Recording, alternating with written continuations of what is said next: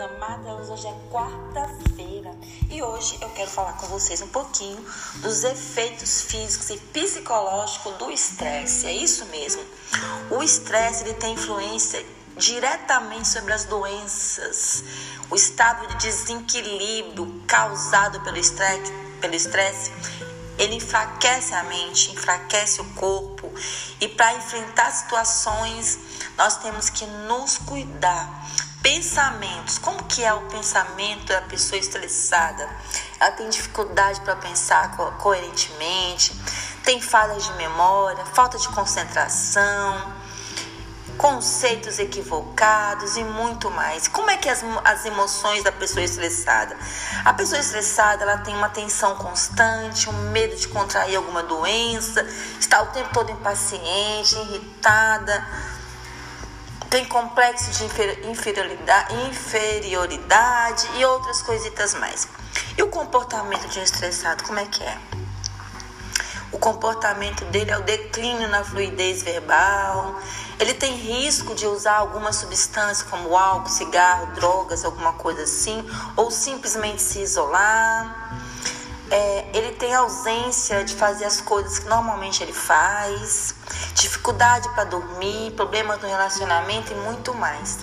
Você se identificou com algum desses efeitos físicos e psicológicos da estresse?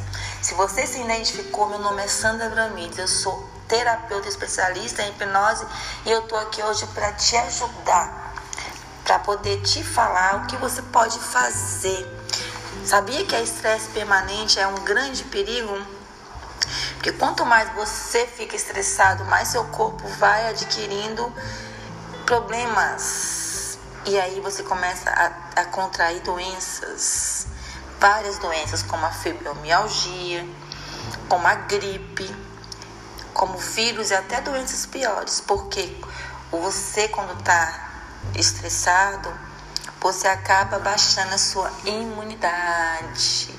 E aí você, às vezes, né, você começa a beber, para de praticar atividades físicas e etc. Então, hoje eu quero te dizer como você pode fazer para começar a prevenir seu estresse. Estabeleça prioridades, exatamente. Fica mais fácil quando a gente estabelece prioridades.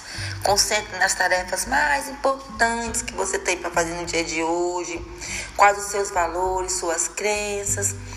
Enfim, procure aquilo que, que é prioridade na sua vida, o que você julga valioso. No caso, ajude outras pessoas, que é importante. Demonstre em sua vida valores, valores até éticos, religiosos, né? Quem sabe autoconhecimento. Diversifique suas tarefas. Não é possível ser feliz desenvolvendo apenas uma atividade. Tente fazer outras atividades físicas.